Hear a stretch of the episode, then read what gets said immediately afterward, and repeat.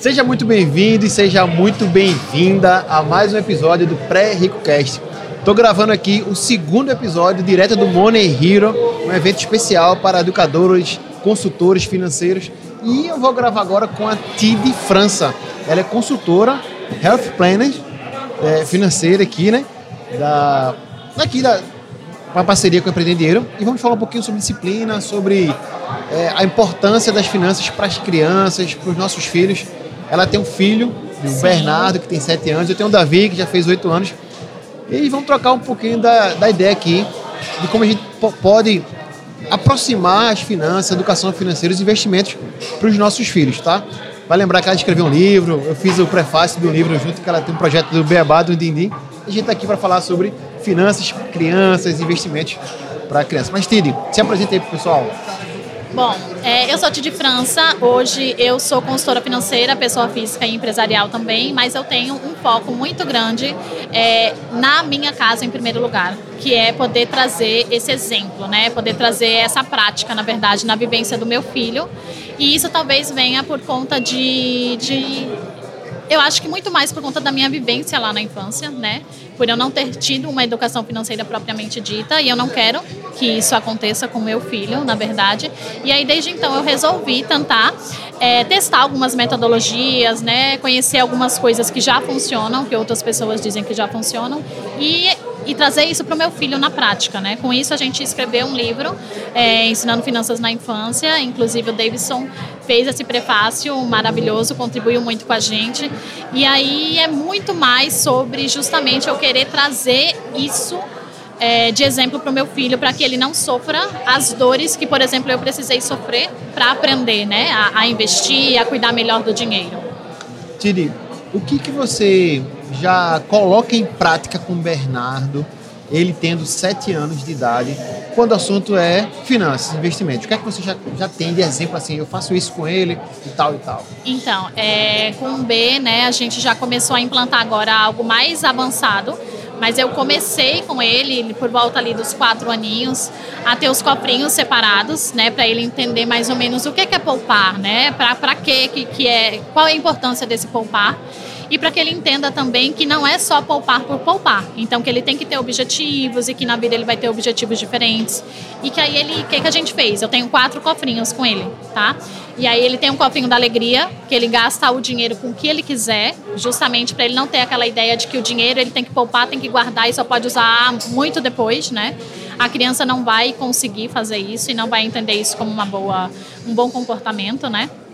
E aí ele tem um cofrinho dos objetivos, e aí, de repente, por exemplo, com quatro anos, ele escolheu que queria uma bicicleta. E aí essa bicicleta a gente foi juntando ali um dinheirinho. Logicamente, no final do ano não tinha o dinheiro completo. E aí eu e o pai dele completamos, ele comprou essa bicicleta e entendeu que conseguiu alcançar aquele objetivo, mas que ele teve que esperar um pouquinho mais, porque foi um objetivo mais longo, né?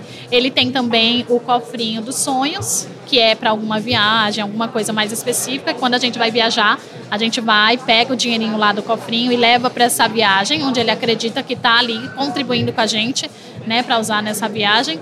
E aí com isso ele vai aprendendo né, a, a, a, lidar melhor com o dinheiro. Então, hoje, com sete anos, o que, que a gente faz? Ele recebe sete reais por semana.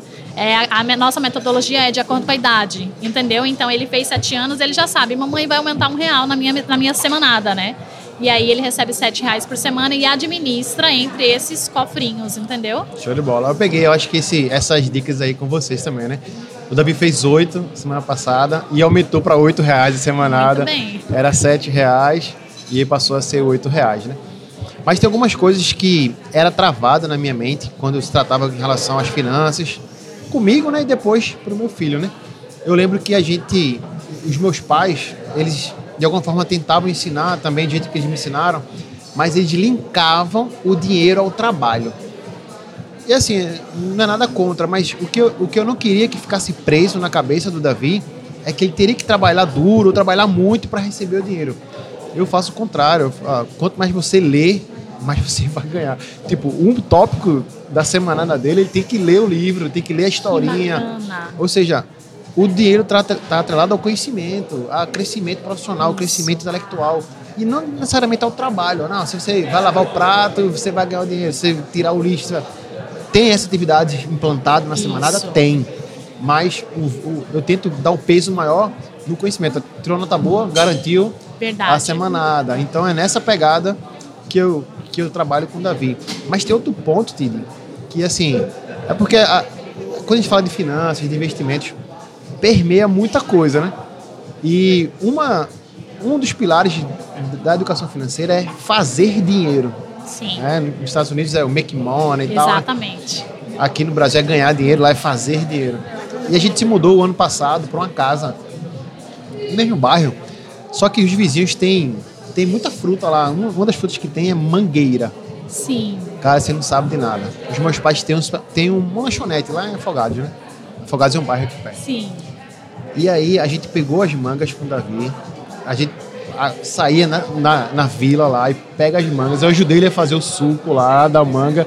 E ele vende o suco pra minha mãe, que é a avó dele, pra minha avó, pra a avó dele vender lá o suco. Tipo, a ideia de empreender, a ideia de fazer o dinheiro, eu acho que isso também é, é muito legal. E agora começou a- a- o período de manga. Hoje que eu tava vindo pra cá, ele acordou cedo, pegou meu, meu pai, né? Ah, pra ir pegar manga lá pra linda. fazer as coisas que ele queria, o dinheiro, porque ele sabe que se ele fizer o suco, ele vai, ele vai ganhar o dinheiro. É muito legal isso. E aí, e aí com isso você consegue enxergar exatamente como que você consegue já trabalhar essa questão do empreendedorismo e ao mesmo tempo da criatividade dele, porque isso é apenas uma de infinitas, né, possibilidades que ele pode fazer. Então assim, ele já tem essa possibilidade, mas com certeza é isso que você está ensinando hoje para ele vai aflorar nele, né, é- é- essa essa percepção, né, essa iniciativa em relação a poder criar outras oportunidades de aprender a fazer dinheiro. Verdade. Isso é fantástico, porque a gente não, não tem essa, essa educação na escola, não tem essa educação muitas vezes em casa e poder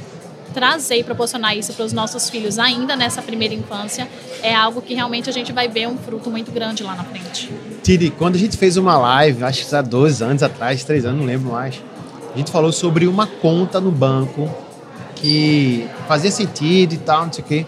Eu lembro que eu coloquei até no Instagram como desafio, ó, vai lá, é dia das crianças e tal. Sim. Como é que tá esse, esse negócio aí? Eu, o Davi tem, mas fala, eu queria que você falasse pro pessoal aí. Então, é, muita gente não sabe que pode fazer o investimento diretamente na conta do filho, né? E aí o Bernardo tem a continha dele na corretora desde lá dos quatro anos mesmo. E eu continuo fazendo esses aportes na conta dele.